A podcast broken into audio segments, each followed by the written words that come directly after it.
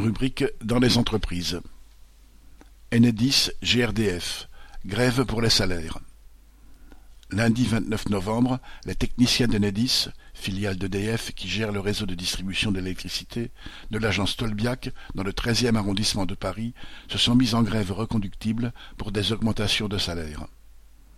Les grévistes réclament 200 euros d'augmentation pour tous, l'indexation des salaires sur l'inflation, le premier niveau d'embauche à 1800 euros et l'augmentation de la prime d'astreinte. Le site a été bloqué par un piquet de grève et par des palettes pour qu'aucune intervention ne se fasse. Et, malgré le déploiement de la police et de dépanneuses pour dégager le site, le mouvement tient toujours.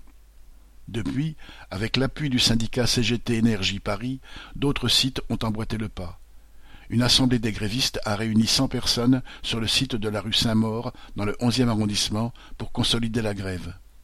Ils se sont prononcés pour la grève reconductible, avec, sur certains sites, une grève par roulement.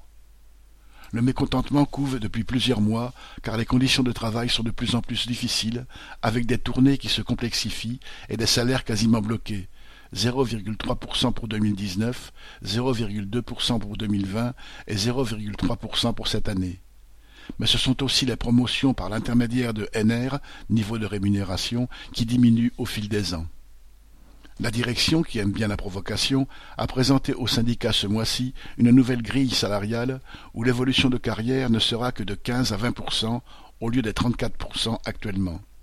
Pourtant, la situation des deux entreprises mères, EDF et Engie, ex-GDF Suez, est florissante, avec des milliards de bénéfices et une année 2021 qui sera exceptionnelle grâce à l'augmentation du prix de l'énergie. D'autres agences techniques, en banlieue comme à Nanterre, Daumont, Clamart, et en province comme à Marseille, sont touchées aussi par des grèves pour des augmentations de salaire et contre les mauvaises conditions de travail ce qui fait dire à certains qu'il faut une bonne grève sur l'ensemble des deux établissements pour guillemets, foutre la trouille aux directions. Correspondant Hello.